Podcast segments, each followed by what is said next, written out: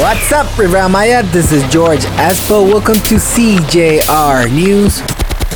Big shout out to everybody in Playa Xcalacoco. Great place. I was there yesterday. The beach is great. They carry out a strong police operation in the Los Héroes subdivision. A man was secured in this great operation where at least 30 agents from different agencies participated.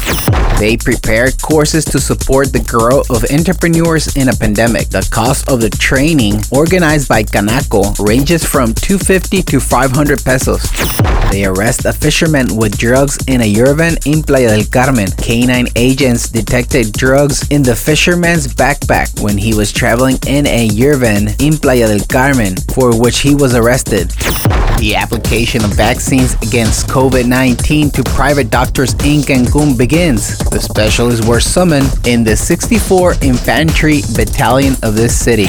Hotel occupancy in Cancun goes back and reaches 43%. After a steep drop in hotel occupancy in Cancun, hoteliers have managed to overcome this situation and it has already reached 43%. Fecal remains in wastewater reveals the level of COVID contagion. Mexican and American scientists affirms that the results have coincided with the contagion curve. Thank you for listening CJR News. This is George Espo. You can find me on Instagram as ESPO underscore MX. Don't forget to subscribe to our podcast wherever you listen to your podcast. Thank you and goodbye.